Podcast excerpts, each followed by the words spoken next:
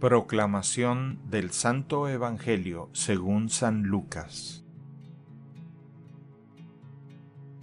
En aquel tiempo Jesús expulsó a un demonio que era mudo. Apenas salió el demonio, habló el mudo y la multitud quedó maravillada.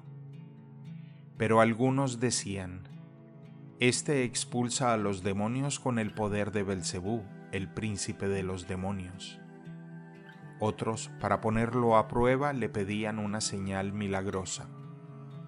Pero Jesús, que conocía sus malas intenciones, les dijo, Todo reino dividido por luchas internas va a la ruina y se derrumba casa por casa. Si Satanás también está dividido contra sí mismo, ¿cómo mantendrá su reino?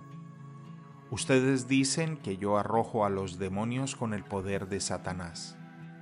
Entonces, ¿con el poder de quién los arrojan los hijos de ustedes?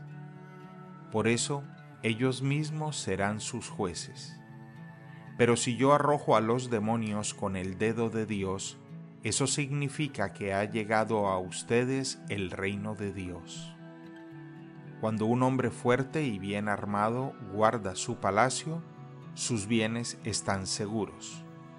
Pero si otro más fuerte lo asalta y lo vence, entonces le quita las armas en que confiaba y después dispone de sus bienes.